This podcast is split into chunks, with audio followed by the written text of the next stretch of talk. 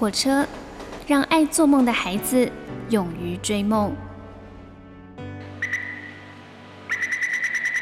我们相信梦想就在下一站的捷运出口。每一班列车都装载了许多人的故事，关于成长的，关于爱恋的，关于亲情的。欢迎搭乘张曼娟的幸福号列车，列车长张曼娟和您一同分享幸福的时刻。我觉得一过了秋分之后啊，这个空气里面真的就充满了很奇妙的一种清新而又干爽的气味，那就是告诉我们这一年的时序呢，已经走到了。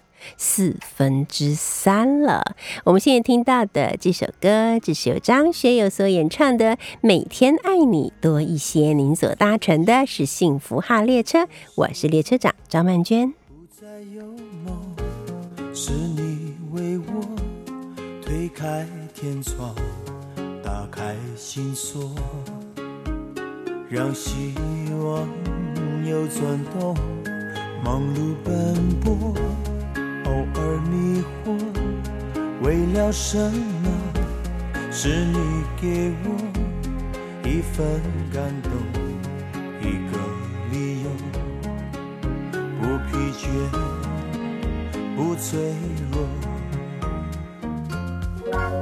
这世界的永恒不多，让我们也成为一种。情深爱，不移如山，用一生爱不完。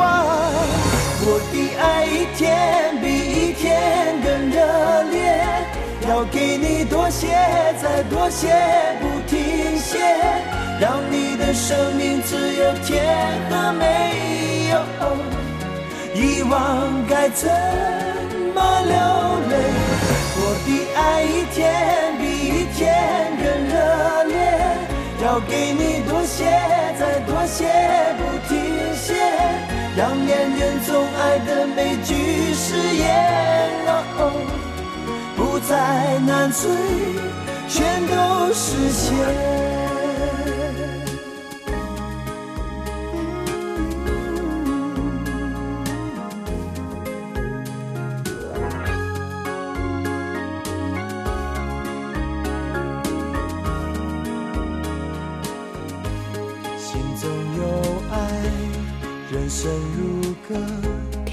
在秋分的第二天呢，我觉得有一个让我特别兴奋，然后也觉得很百味杂陈的事情，就是我们小学堂的孩子们终于可以回来小学堂里面共聚一堂了啊。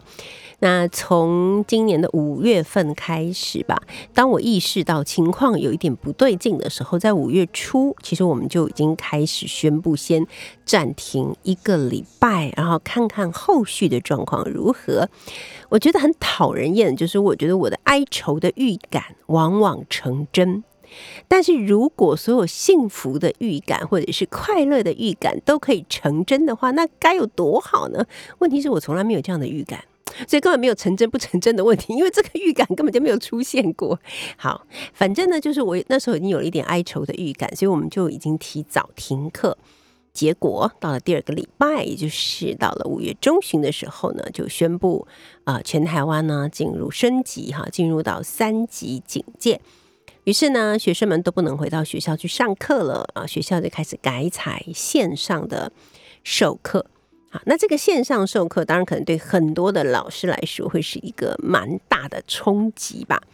但所幸呢，我们在前一年，就是二零年的时候，曾经因为当时放春假嘛，然后我们看到那个万头钻动、人山人海的场景，感到非常的惊恐，所以我们就决定先停一个礼拜的课，然后改采线上教学。所以我们其实去年二零二零年的时候。我们已经试过了，所以今年呢可以说是卷土重来，因此就不会有那么大的、强烈的啊不安或者是慌乱这样子。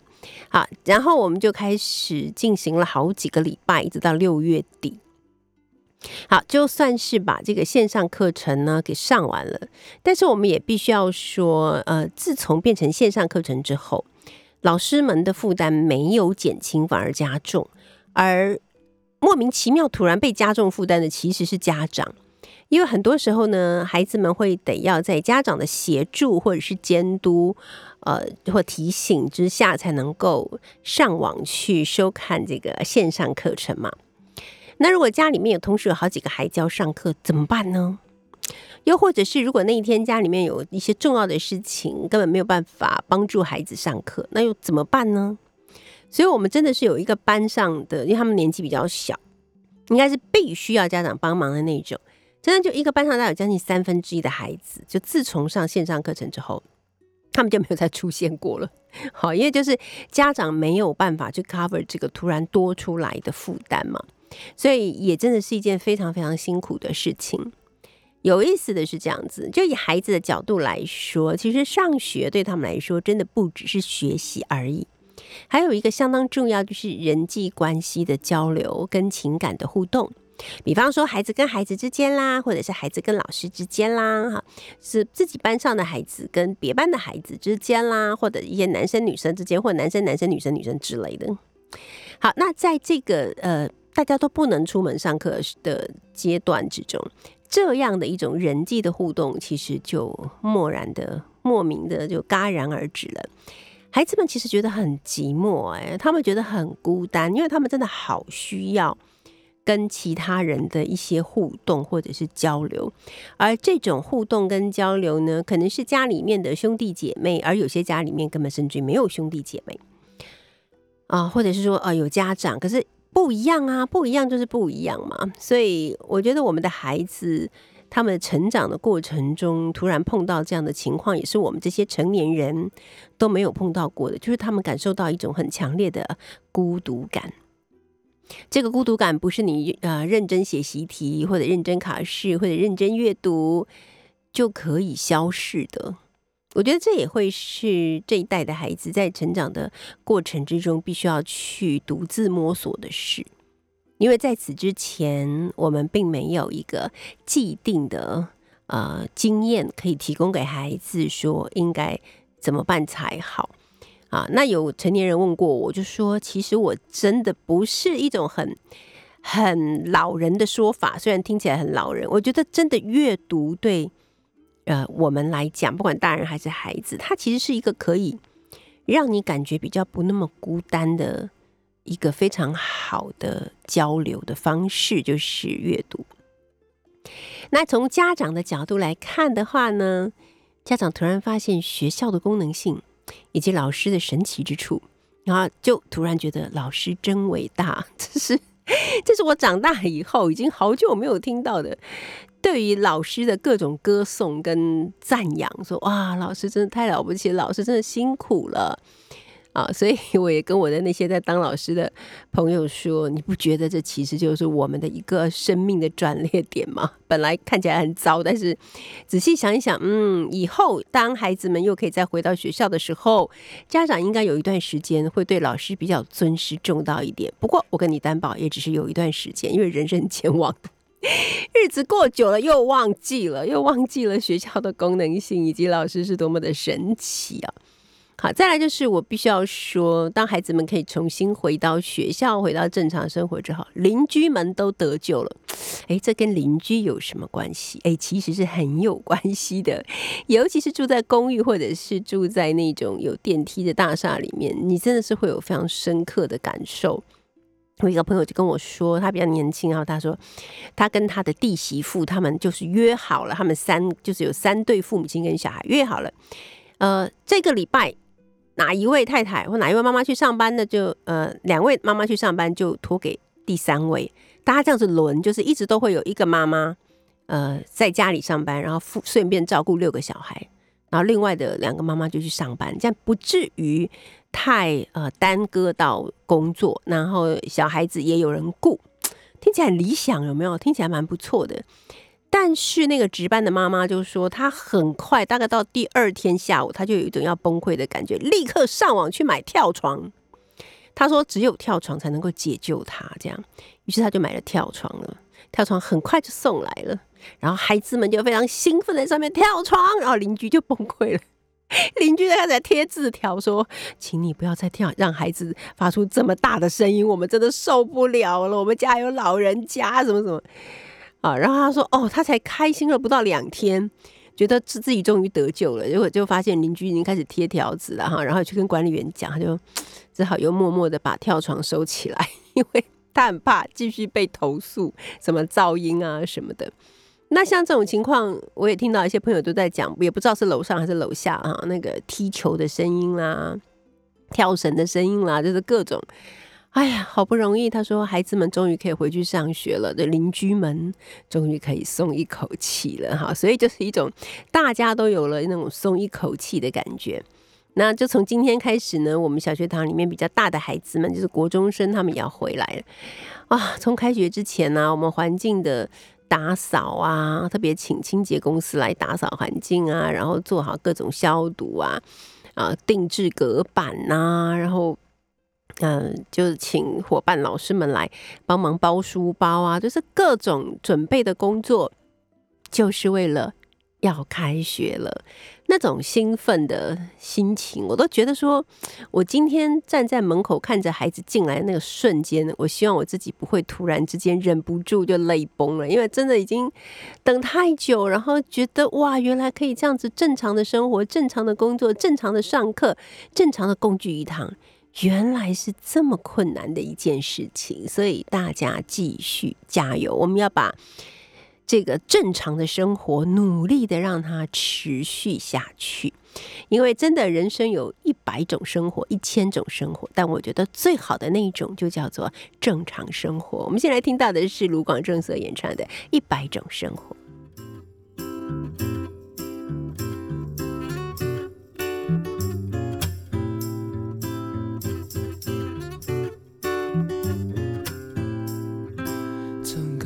世界停止不转动，很寂寞。走在海边数着萤火虫，好困惑。想要的生活怎么有一百种？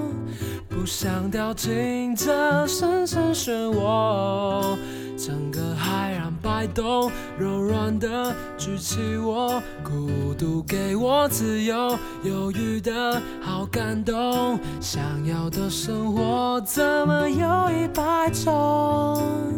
该怎么走？谁来告诉我？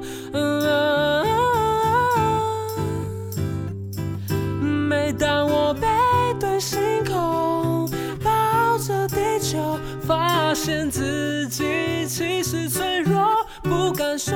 当我背对星空，不，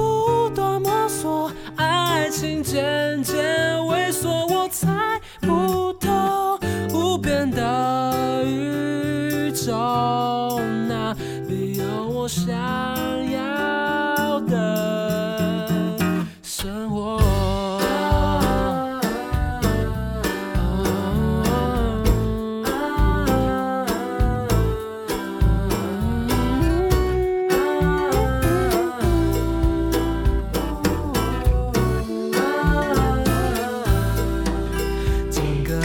跟大家分享说，嗯，也许我们要去消减自己的内心的孤寂感，阅读会是一种挺不错的策略啊。那今天呢，在我们第一个小时幸福哈了列车，我们邀请到的就是我们的节目的选书顾问，也是自由时报的副刊主编、小说家、散文家、诗人及童书作家孙子平。子平好，安娟老师好，各位听众朋友大家好。对，今天要跟我们讨论的主题是什么呢？叫小东西，小东西是不是有点可爱？可爱，我马上讲一个笑话，好不好？嗯，就我们家不是有猫吗？对，我爸是超爱猫咪，每天出去散步以前都跟猫咪打招呼：“小东西，爷爷走了啊！”哦，哎，然后要回家的时候，门一打开就说：“哎呦，小东西，爷爷回来了。” 然后我妈就坐在远远的沙发跟他招手，招手，招手，他就一直在那里小东西，小东西。我妈就忍不住说话了，说：“哎，这里还有个老东西。” 你关心一下好不好？好，贫富差距有点大，很大。好，来，我们来说说小东西是什么东西。对，小东西会介绍三本小东西，可能也有老东西吧？我觉得这样子，好，应该是贫富差距不要那么大，对嘛？这样哈好，来说说。对，那呃，第一本要介绍的是我自己很喜欢的一个作家，叫做张艺炫，对，他呃刚出版的新书叫做《感情百物》，嗯是由木马文化出版的。是那我看到那个，当我得知张艺轩要出版一本叫做《感情百物》的书的时候，我就在心里面尖叫了一声，这样嗯子，哦，这样你说哦，等好久这样吗？不是是哦，我要写的书被写走了，哦哦，就哇，好喜欢这主题哦，没关系，你可以写一百零一种。好好好，继续继续。好，我努力。就是呢，我觉得啊，对，我常常也在我的生活中想说，我的我是一个这么恋物的人。对，你是。啊、那所以其实每一个物本身，嗯，它之所以被迷恋，当然不是不只是因为那个物体而已，嗯。而是跟那个物有关的很多很多的故事嘛。它有一些会是日常生活中你惯用到不行，甚至会忽略它的一些小东西啊，比方说眼镜啊、手表啊，嗯。或是你穿旧了的衣服等等。那有一些东西一定是特别标举出你的人生的某一种啊时间坐标的，比方说旅游纪念品嗯。啊，或者是当然这书里面没写啊，比如结婚戒指嗯。啊，或者是啊你再也穿不下的某一件制服嗯。等等。那又有一些东西，它是几乎是啊随手可弃的，比方说啊你在一九九九年买的一本一个书局的书开给你的书的收据哦，啊，又或者是你不要告诉我那种东西你还留着。啊嗯那那 Oh my god！你还不赶快写 一零一，快一点！又或者是啊曾经或已经再也没有联络的朋友嗯啊寄给你的一个信封嗯啊，又或者是啊、你可能再也不会去到，甚至那家店已经倒掉了的服装的商标的牌子。哎讲到这个，子平同学，我认为你就可以写一个叫做“已过时的一零一”，不合时宜的一零一，一百零一个已经时效已经过了的东西，就啊、书名叫《老东西可以，就这么决定了》，然后。扉页上要谢谢张妈妈这样，提供这个灵感可。以了，我觉得可以写，绝对可以写。好，请继续。对，那啊、所以就是我刚讲了这一些，那甚至有一些啊、可能其实甚至是不属于你的，没你没办法得到他的啊，就是也会出现在张艺轩的这个感情百物里面。然后看到他写了之后，我也想跟他击掌叫好的，嗯比方说他写了纽约的防火梯，嗯，就是谁在电。影里面常常会看到那个对，谁会没事那么爱纽约的防火梯呢？我就嗯很爱，被他写走了，我很气的。真的，那你只好写那个伦敦的什么东西。对，那所以呃，就是说看到有人是这样子去珍视这些物品，那还有不管是为自己所有或不为自己所有的物品，并且可以把它写出来，我想就是说我心里面尖叫的那一声，其实并不只是因为那个书被张艺轩写走了，嗯还包括我知道其实他会把它写的那么好，嗯他就是一个这么会写短文章。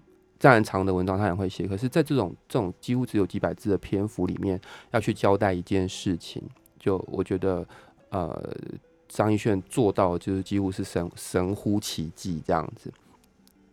那另外一个啊、呃就是之前如果你是张艺轩的长期读者，可能你也会读过他啊、其之啊、前几年有出另外一本专门谈书的书，叫做《小道消息》。它里面好像写了大概三百本书的样子，或者或者或者更多，然后也是都用很短的篇幅去讲出一个书的绝妙之处。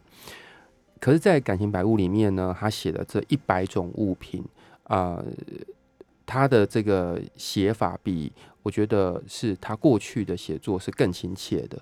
所以，呃，如果是长期喜欢张艺轩的读者，应该是在这里面读到你会有很多让你很开心的部分。可如果你是一个新的想要试试看啊、张艺轩这个作者的读者的话，我相信《感情百物》也会是一个很好的好入入门。对，嗯那在他写的这一百种物品当中，除了刚刚我有提到，像比如说很奇怪的一些纽约防火梯啊这种，会让我觉得很棒的。其实还有很多很多很多是会让我觉得，哦，对，也有人注意到这件事情的。比方说，他特别写他喜欢正方形这件事，嗯嗯，它的杯子是正方形。对，哦，我也是一个正方形的迷恋。原来是这样子。对，那又或者啊是啊、呃他会 比如说他写正方形，但是他不会只写杯子，嗯他还写到了胸罩，嗯那可能我就比较不熟悉。啊，是是是，对，可是就是经过他的写，会你会注意到一个敏锐的写作者，他对于生活里面的万万无物，其实都是有他最细腻的观察，嗯在这么小的篇幅里面被表现出来。他还有一个很特别的强迫，就是在这一百个呃物品当中，他都用了就是等长的书名。每个每一篇的书啊名的字对对对我有数，看到对，都是一样长的，感觉好像可以对仗，对，然后我会觉得，就是说，好像连那一些题目本身都嗯。像是一个容器一样，对，要来装载他对这个世界的感情，所以他把他们嗯。制作成一种就是长宽高是一样的状态。对，也有一种正方形的感觉，不知道为什么。那然后呢，我觉得整本书就是我特别喜欢的，除了当然每一篇有很多很棒的细节，我没有办法呃逐一去解释之外，我还很喜欢他写的后记。啊，就如果你是一个张艺轩的长期读者，你也会发现张艺轩的写在前面跟写在后面，嗯都是特别精彩的。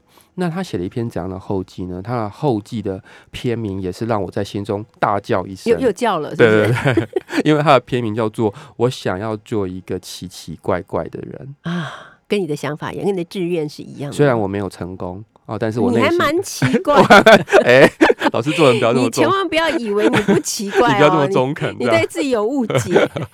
那因为我觉得他写这么多感情的物件啊，其实到最终他去写出后记说，我想要做个奇奇怪怪的人，就是其实有很多物是用来保全我的奇怪。嗯而这个奇怪其实就是不要被制式伤害。对，那我觉得这件事情其实是非常重要的，就是你活在台湾，你活在这个世界上面，如果有什么东西是属于你自己的，其实就是不要被伤害。Yes，我们待会儿再继续聊。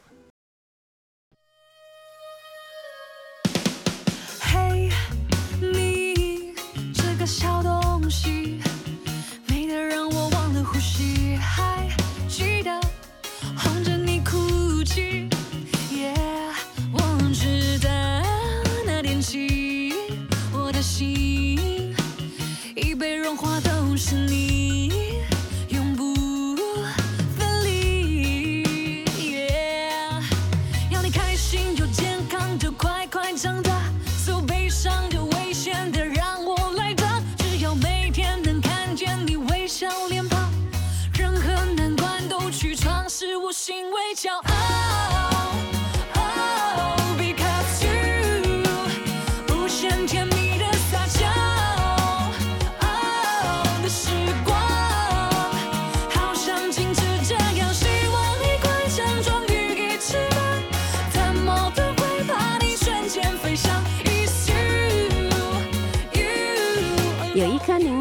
放太久，长出一身黄毛，变成了奇异果；有一颗白色大肉包，吃着吃着就变成了猫咪的手；有一个公主，很久没有人去救她，变成了王子，骑着白色机车；有一句实话，很久没有人说出来，变成了苍蝇；有一只苍蝇从一茬的排句中飞出来，被松尾芭蕉的青蛙吃掉了。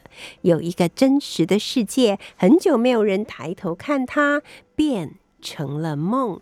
这一首诗呢，是由诗人尹匿在他的《隐匿诗集零点零一八秒》里面所写的一篇叫做《由来》的诗。我们刚刚听到的是小男孩乐团所演唱的《你这个小东西》，而今天呢，来跟我们一块聊聊书，并且推荐书的，就是《自由时报》的副刊主编孙子平。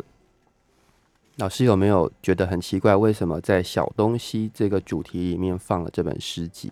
因为只有零点零一八秒，哎呀，不愧是聪慧的女子，马上就发现了这这个非常的小，而且尹匿有说为什么叫零点零一八秒，对，它也是很复杂数学的问题，我必须要找出它这一段。他说呢，根据摩诃僧直律，佛经一日一夜有三十个须臾，一点二万个坛子，二十四万个瞬间，四百八十万个刹那。由此推知，一刹那是零点零一八秒。对，关于刹那这个字，我有很多的疑惑。我以前都念刹那，后来有一次我看到有人写说，真正的念法应该是刹挪。嗯，到底是刹那还是刹挪？我这很困扰哎、真的怎么办？没办法，我们就爱念什么就念什么好了。好因为它其实根本就不是中文嘛，它其实嗯就是梵文、梵语的音译嘛，对不对？嗯，好，所以这个所谓的刹那一刹那就是零点零一八秒，而他说每一首诗的生发就在那零点零一八秒之间。只是诗人困在有限的肉身和文字的迷障中，注定必须为了那一刹那而服一辈子的劳役。说的真好。就是我在嗯读这本诗集的时候，这是嗯隐匿的第六本诗集。对，我在读这本诗集的时候，我就觉得介绍这本诗集最好的方式就是由曼娟老师朗读他的序跟朗读他的后记。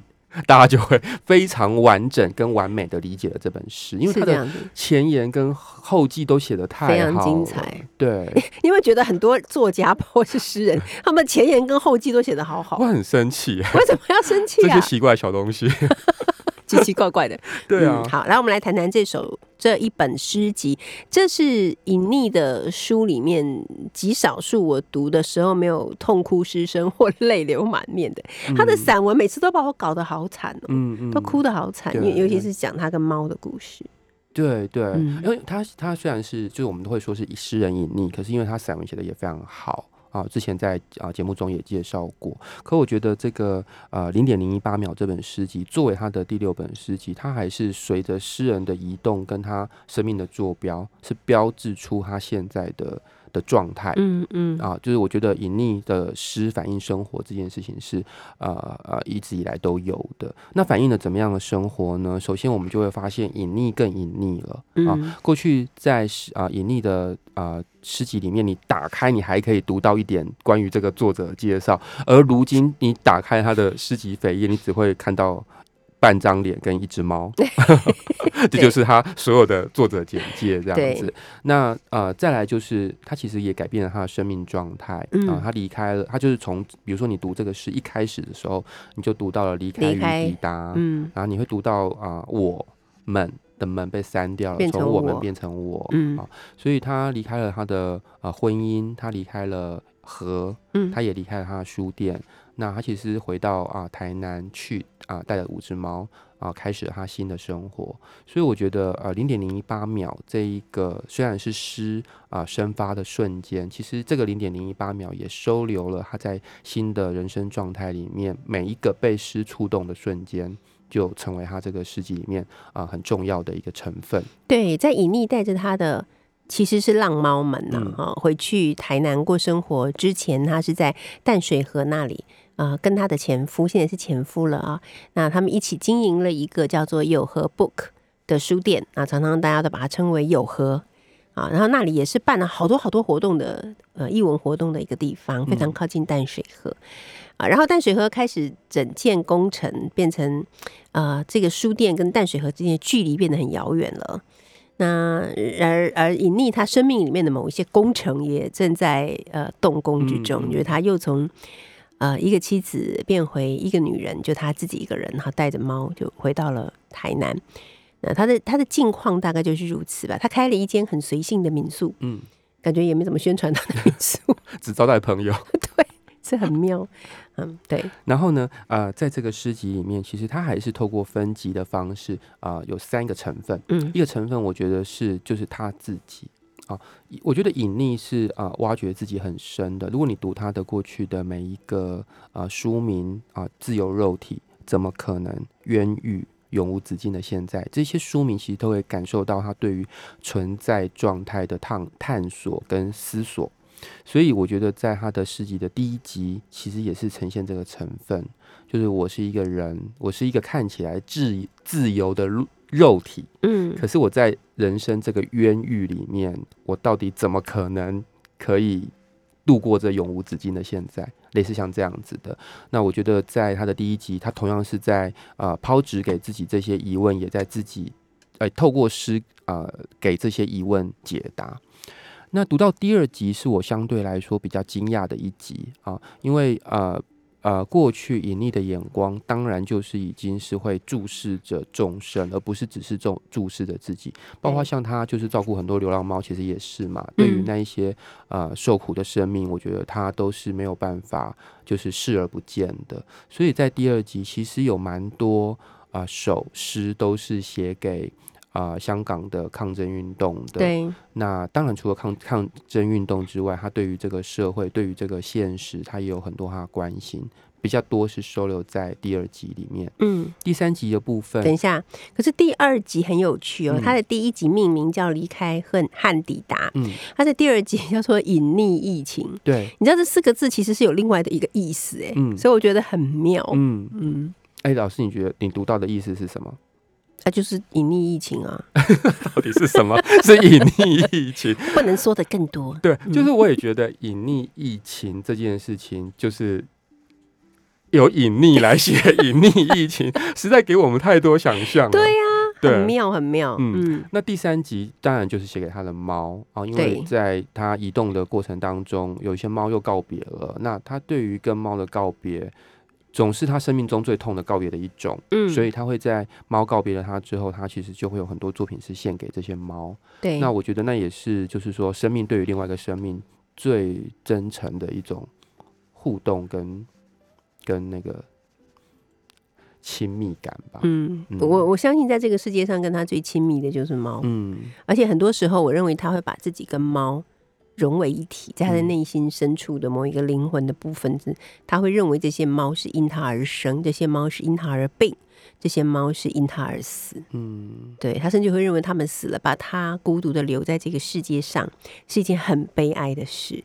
所以我真的每次看他写猫死，我都哭得好惨哦，真的，嗯，那陷入沉思。对对对对，就是我觉得是这样子，没错。那因为隐匿诗的魅力就在于，其实读他的诗从来不是很困难的事情，对吗？他的每一个句子、每一个字，其实都是是很亲切的。嗯嗯，但是在读他的诗的过程当中，他会带给你的思索，其实是非常的长。嗯那老师好像也有特别喜欢这个诗集里面的某几首诗，你还特别贴用了贴纸在上面就是我觉得你就是又 Q 我就对了，是就是要 Q 我来读诗就对了。好，有一首诗叫《十字架》，我觉得这个是所有的猫奴都哎感同身受的一首诗哈。那个猫奴的睡姿看起来很眼熟，他的头哀伤的落在枕头旁边，因为有一只猫已将它据为己有。另外两只猫一边一个压住他张开的手臂，还有两只则压住了他的腿。他全身酸痛，无法入睡，半边身子凉飕飕的，因为就连被子也已经不归他所有。整个晚上，在他脑子里打转的念头只有动物医院的约诊、猫咪手术前的注意事项。最后，他甚至想起了南拳斩猫的公案。为什么要斩猫呢？为什么不呢？在疲倦和绝望中，这结论让他感到平静了。尽管如此，他总有个模糊的印象，好像这样的遭遇正是他向神祈求来的。尽管当时他求的和所有的人一样是幸福，这就是猫奴的幸福。猫奴是有被虐狂的一群人，嗯，你来说就是再适合不过了。我来说很适合，是不是？对，那啊、呃我想就是除了刚刚老师念到这个给猫的情诗之外，嗯最多最多的就是一以贯之在他的书里面的，如同他书名所说的零点零一八秒这个小东西，我觉得其实也是他生命的牢笼，是我们每个人生命的牢笼。嗯就是我们其实是在服刑，可是他写的非常美。他说他希望在刑期完成之前完成的写出来的这些书，就是他的墓碑。嗯那因为他在意的并不是历史的定位，而是当他写诗的时候，他在宇宙间的定位。嗯，那我们也是活在那零点零一八秒里面，在每一首他写的诗里面。对的。我们来听王诗安所演唱的《一步成诗》。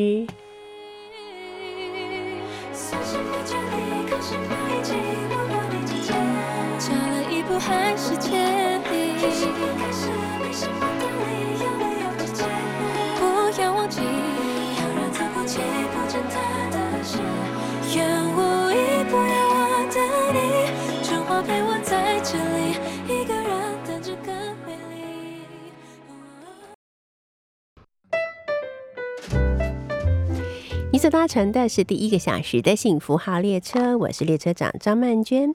今天呢，我们邀请到的是作家孙子平，也是我们这个节目《幸福号列车》的选书顾问了。今天呢，子平为我们啊、订立了一个主题，叫做“小东西”。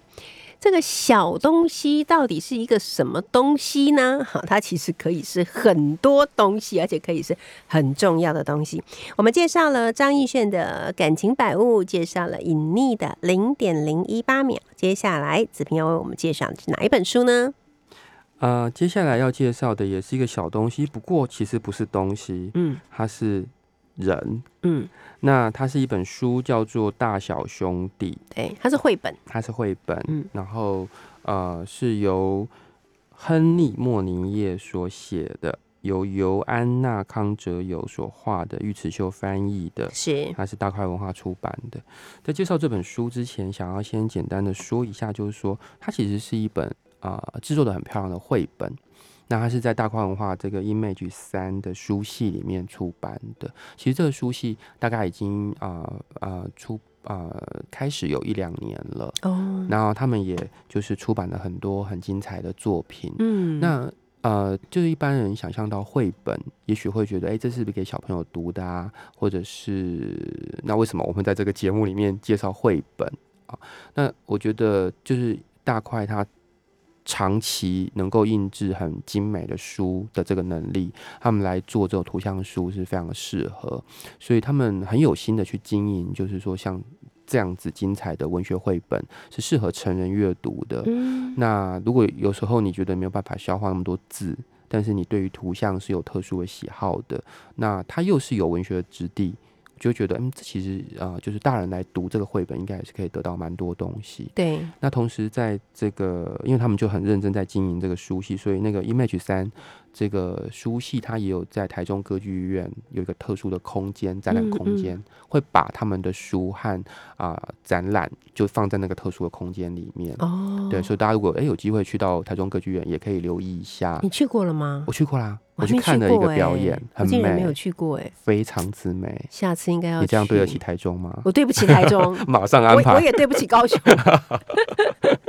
好，了解了。对嗯那《大小兄弟》这个书，它其实是一个很简单的故事，对吗？嗯有一个小朋友，他生下来的时候就跟所有人一样小小的。嗯，那这个夫妻他们就看着这个小小，他们突然发现，在窗外居然出现了一个大大，在花园里对，长出一个大大的，所以一下子突然得到两个孩子哦，嗯。一个叫大大，一个叫小小。对，这个大大真的超级大，嗯。他喝水要用那个吸管从水井里面喝水，嗯，然后穿的鞋子是别人的四百倍大。嗯。那小小当然就是如同你想象中的那么小，或对。我们曾经试的那么小。嗯。可是随着时间经过了，小小慢慢的长大了，而他的可以说是啊、孪生兄弟这样的一个存在的大大，却慢慢慢慢的变小了。嗯所以有一天，他们赫然发现，小小长大了之后，大大已经慢慢的缩小到只比小小的父亲大一点点。嗯，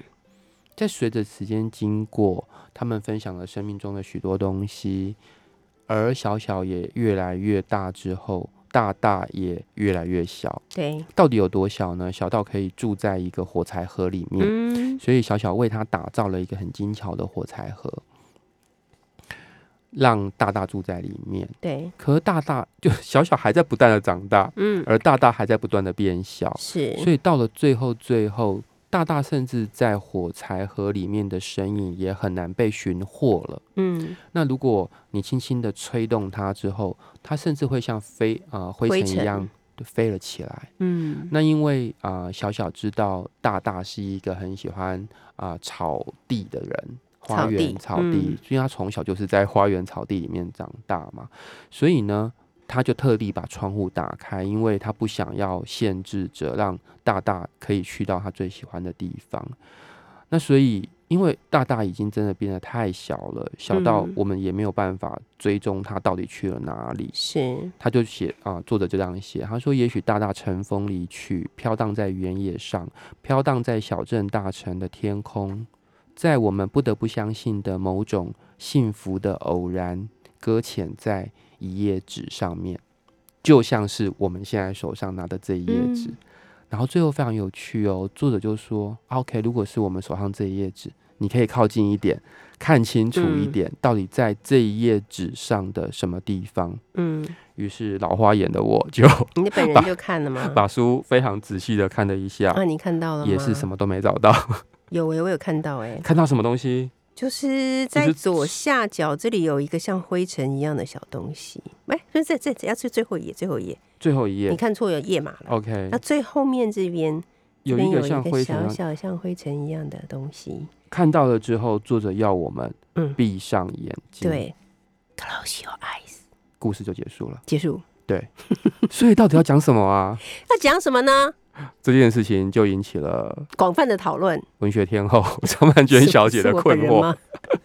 到底要讲什么呢？然后我又再看了一遍。哦，真的，嗯，我很认真，因为我我想我一定错过了重要的情节或提示。所以老师觉得他到底要讲什么？看完以后，我你有闭上眼睛想吗有，？OK，我闭上眼睛，睁开眼睛就变，直到我的眼眼前闪现火花，因为太多次，我还是不知道他在讲什么。真于的是我就请问了孙子平大师，又回到我身上了。那子平同学，你到底觉得他在讲什么呢？我心里面就有两个感想，一个感想是，呃，因为这一对被生下来的兄弟其实本来就很虚幻、很很很魔幻嘛，嗯怎么可能会有个人那么大在这个院子里面呢？那我会想象，就是说，当我们生下来的时候，你看父母亲呵护着他怀中的那一个小小，也就是当年的我们，嗯啊可是他内心对这个小小，对这个小孩，他其实是有一些很巨大的东西存在的的，大到像在窗外的大大那么大啊，可能是对你的期待，可能是对你的担忧，可能是对你的关怀种种。可是当你渐渐长大，并不是说他不期待你、不关怀你了，嗯。可是他对你的那个担忧的心，其实会随着你的长大而慢慢的缩小，小到不再适合用言语表达，也不再适合用呃行动表达，可是他当然还是存在着的，存在在亲子的关系里面的。嗯。这是我的其中一个诠释。嗯。另外一个诠释是，我会觉得每一个人他生下来的时候，其实都有想象朋友，很多小朋友都很喜欢跟他的想象朋友对话。的朋友，嗯，对对对，那我觉得呃，这个呃大小兄弟其实也就是这个小小的想象朋友。嗯我会用这两个方式去呃理解他。不知道 文学天后 张小姐对不要不要叫我天后 对于这件事情的这个故事的哦，感受我后来是勉强去解释他，因嗯为。因为这真的很难有一个固定的解释嘛。嗯我觉得当我们生下来的时候，我们的内在是很大的，虽然我们的体型很小，但是我们的内在很大。大在哪里呢？就是大在我们会认为我们是在这天地之间最重要、最独特，而且是唯一的存在。所以，当我们呃有任何需求的时候，或者感觉不满意的时候，我们就会放声大哭，然后会蹬脚、踢呃踢手，不是踢手，踢脚啊，然后乱抓，这样就是愤怒。我们就用我们的愤怒来表达我们的需求，因为我们觉得我们很大很重要。可是慢慢的，当我们长大，我们才会发现，我们真的一点都不重要啊！甚至于等到我们年纪更大一点以后，很多时候我们会觉得，我们其实就像是一个可有可无的飘荡在宇宙之间的好不重要的一颗尘埃。好，那我觉得这其实就是一种成长。可是当我们还小的时候，我们跟自然的关系是比较接接近的。可当我们年纪越来越大以后，我们就越来越远离自然。嗯所以我也不知道到底作者的意思是什么。可是我觉得这个这本书有趣的地方，可能就在于这个吧，嗯因为你可以自由发挥，自己想象到底大跟小对你而言什么意义。嗯，没错。那呃，译者玉玉石秋他也有写过一篇文章，他的诠释是把大大去解释成我们与生俱来的童心。嗯那童心可能随着成长当中渐渐的萎缩了，可是你不要失去它，你要闭上眼睛去感受到它的存在。嗯那其实闭上眼睛这件事情真的有很多想象哦。对其实我们现在透过声波在交流，也是一种闭上眼睛的动作。所以就是不要忽略任何小东西。哎，没错，最后这个结论我觉得非常之好。好，那今天非常谢谢子平，我们来听到这个是于丁戏所演唱的《终点起点》，休息一下第二个小时的幸福号列车，我们一会儿见哦。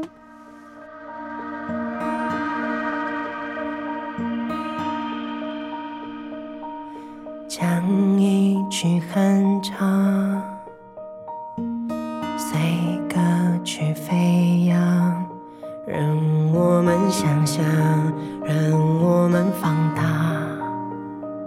这世界的模样。狂热的盛夏，微凉的冬阳，故事光下，我们在酝酿。将悲伤都释放。